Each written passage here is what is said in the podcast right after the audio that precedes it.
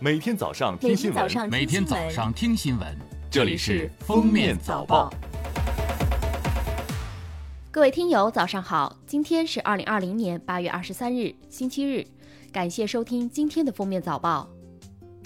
首先来看今日要闻：今年第八号台风巴威已于二十二日八时在台湾以东海面上生成。福建省防指也于八月二十一日召集应急、水利、气象、海洋等部门，研判海上风浪影响情况，部署相关防御工作。会上指出，八月二十二日夜里至二十四日，钓鱼岛海域、闽东渔场中东部、闽外渔场风力八到十级，阵风十一到十二级。商务部网站八月二十一日对宴席节约服务规范公开征求意见。其中要求，餐饮服务单位在宴席营销或组织活动中，应坚持厉行节约、反对浪费，倡导绿色生活的服务理念，引导客户形成适度节约、绿色低碳、文明健康的用餐习惯。根据顾客数量和菜品重量，主动提醒适度点餐。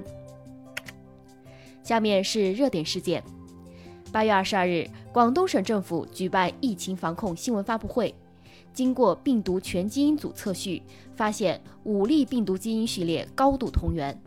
经与全球数据库中的近八万条新冠病毒全基因组序列进行比对分析，发现这五例同属于香港本地流行的 HK1 分支，与香港流行毒株的病毒序列高度同源，同源百分率达百分之九十九点九九。据四川泸州警方通报。八月二十二日上午，泸县一小区发生一起坠楼事件。曾某，女，十五岁，从该小区二十五楼跳下，将楼下试图接住女儿的父亲曾某某，男，四十二岁，砸伤。两人经抢救无效死亡。目前具体原因正在调查中，请广大网友尊重死者和家属，不传播血腥视频和照片。二十日凌晨，一艘载运约三千吨汽油的油船与一艘一艘砂石料船在长江口登船东南约一点五海里处发生碰撞，事故造成油船甲板起火，砂石料船沉没。二十二日，应急人员找到八具遇难者遗体，未发现生命迹象。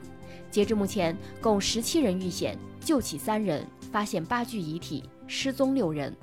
事故调查正在进行中。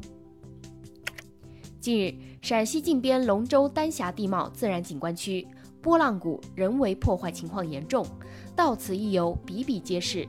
最新的落字客款还是八月二十一日。据悉，该区域尚未纳入景区管理，目前免费向游客开放。为防止人为破坏，主要景区已被铁丝网围起进行保护。下面来听国际新闻。近日。东京商工调查公司一份最新的调查显示，百分之五十三点六的日本公司反对东京奥运会在二零二一年举行。自从奥运会推迟以来，日本多家机构进行的调查显示，大多数东京居民不看好奥运会如期举办。日本最近正遭遇第二波新冠疫情的打击，八月以来，日本单日新增确诊病例数都在千例上下浮动。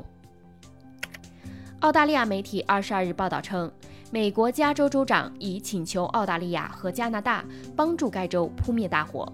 与此同时，美国其他几个州对加州的援助也正在路上。加州大火蔓延让美国总统特朗普很是不满，他二十日将山火频发的原因归结于加州官员失职，称他们没有及时打扫林地，是落叶太多引发了大火。甚至威胁要切断给予加州的联邦灭火资金。据彭博社报道，有消息人士称，特朗普政府表示，美国公司可以继续在中国开展和微信有关的业务，例如通过微信宣传和处理与中国消费者的交易。目前，美国政府仍在研究如何对微信实施禁令。一美国微信用户组织“美国微信用户联盟”准备起诉总统特朗普签署的针对微信的行政令，侵犯了他们的宪法权利。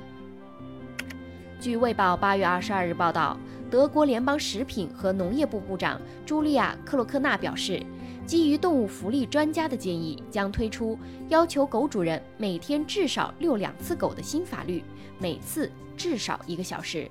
该法律也禁止长时间用链子拴狗。报道称，德国打算在明年推出这项计划，以确保该国九百四十万只狗得到足够的锻炼。美国民主党总统候选人拜登二十一日接受美媒采访时表示，如果科学家建议他采取行动，他愿关停美国经济，以阻止新冠病毒传播。拜登称，他将做好准备，不惜一切代价拯救生命。除非病毒得到控制，否则我们无法让美国前进。他还批评了特朗普政府应对疫情有根本性缺陷。